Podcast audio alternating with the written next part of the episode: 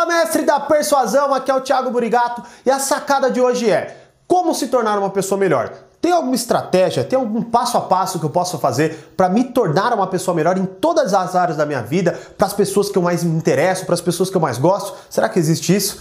Se você quiser saber, fica aí, mas antes, Quer uma cópia gratuita do meu livro digital, O que a escola não ensina sobre as pessoas? É só você clicar aqui abaixo que eu mando diretamente para o seu e-mail, beleza? E deixa seu like, valoriza o nosso trabalho para fortalecer ainda mais o nosso canal, certo? Vamos lá então, será que existe alguma coisa que eu possa fazer para de fato me tornar uma pessoa melhor todo dia? Sim, e a primeira coisa que a gente tem que entender é o que impede disso acontecer que já é, seria o primeiro passo, mas não vou colocar assim. Quero colocar como uma teoria que a gente precisa quebrar. Basicamente, é uma teoria que eu inclusive exploro nos meus treinamentos e a gente precisa, todos nós, me incluo nessa, trazer isso à tona todo dia, que é ter certeza sobre as coisas. A partir do momento que nós temos certeza sobre as coisas, nós impedimos de melhorar. Porque o maior problema não é a gente não saber as coisas. O maior problema é a gente ter certeza que a gente sabe. Por que, que uma criança ela aprende tão mais rápido que um adulto? É porque ela tem habilidades cognitivas diferentes? Ou talvez por causa do mito de que a cabeça dela está vazia? Não tem nada a ver com isso, tá? Obviamente, um adulto tem muito mais habilidade para aprender do que uma criança, seja uma língua ou seja qualquer outra coisa. O grande problema é que a criança ou, na verdade, a grande solução da criança é que a criança ela tem uma curiosidade inata. Ela enxerga o mundo como se, se ela não entender aquilo, ela pode morrer. Basicamente, ela tem medo das coisas. Então, ela precisa entender como tudo funciona. Uma criança pequena, ela está tentando descobrir tudo que ela enxerga, tudo que ela vê, ela pega, entra em contato, ela tenta entender o mundo que ela está vivendo, porque ela acredita que aquilo é imprescindível para a sobrevivência dela. Então, por isso que uma criança chora, por isso que é tão intenso qualquer coisa que acontece na vida de uma criança nos seus primeiros anos de vida. E aí, você pega uma criança de 3, 4, 5 anos, o que, que também acontece?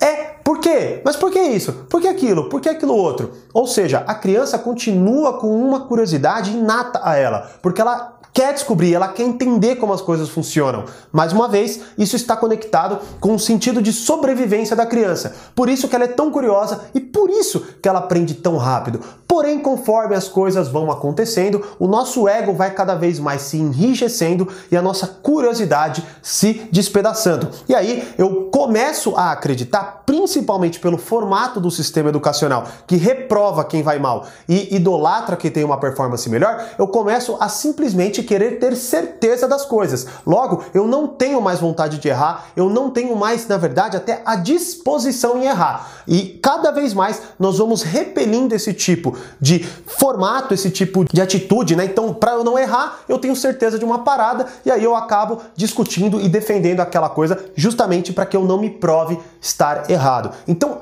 esse é o primeiro impedimento que você tem que entender que mesmo que hajam outros, ah, não, Thiago, eu tenho dificuldade disso, disso, daquilo, outro, ou eu não sei como que eu faço, tudo bem, mas se você antes disso não solucionar esse ponto de calma, por que eu tenho tanta certeza do que eu estou pensando até agora? Se você não questionar isso, não dá para você fazer absolutamente nada, não dá para você melhorar em absolutamente nada. E eu vejo muitas vezes até pelo contato que eu tenho com as pessoas. Até pessoas que muitas vezes pedem a minha ajuda, no final de uma conversa acabam mantendo a sua posição porque elas não querem ser contestadas com uma nova possibilidade ou com um novo teste. A real é que nós odiamos errar porque, como eu disse, o sistema educacional nos mostra que isso é ruim e nós cada vez mais deixando o ego enrijecido e a curiosidade despedaçada, nos tornamos pessoas medianas mas na verdade eu colocaria até pior, pessoas com maus hábitos que acham que têm bons hábitos, né? Então, tirando isso, você entendendo que você precisa redescobrir a curiosidade, vamos para o primeiro passo que você tem que fazer para de fato se tornar uma pessoa melhor e redescobrir a sua curiosidade. E é fazer uma simples pergunta para si mesmo, se deparando com qualquer coisa que você de fato esteja defendendo demais.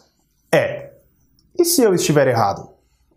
Põe isso na sua cabeça. Tá, Thiago, não, não quero me expor. Faz isso para você então. Pega um caderno do Erros Seus, sei lá, põe aí o seu nome, e aí Erros do Thiago Brigato. E aí eu vou lá e falo, pô, e se eu estiver errado? E se aquela pessoa estiver certa?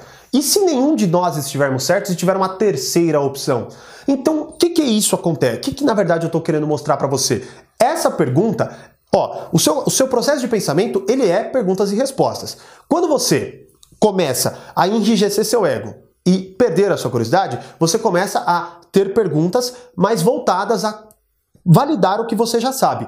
Essa pergunta, ela quebra essa validação. Ela simplesmente vai para um outro âmbito. Ou seja, você começa a treinar a ser uma pessoa mais curiosa de novo. Então coloca sempre isso. Se pegou defendendo demais um ponto de vista, se pegou defendendo demais uma ideia, se pegou defendendo demais qualquer coisa que seja, ou até um hábito que seja, sei lá, tô meio fanático, tô meio paranoico com isso, coloca.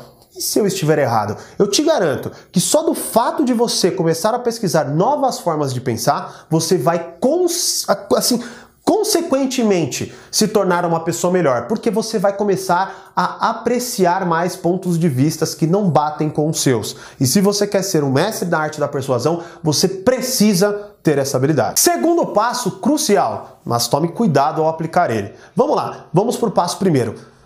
Peça feedback brutalmente honestos de pessoas próximas a você, de uma a 10, enfim, 5 pessoas, 3, 4, 5.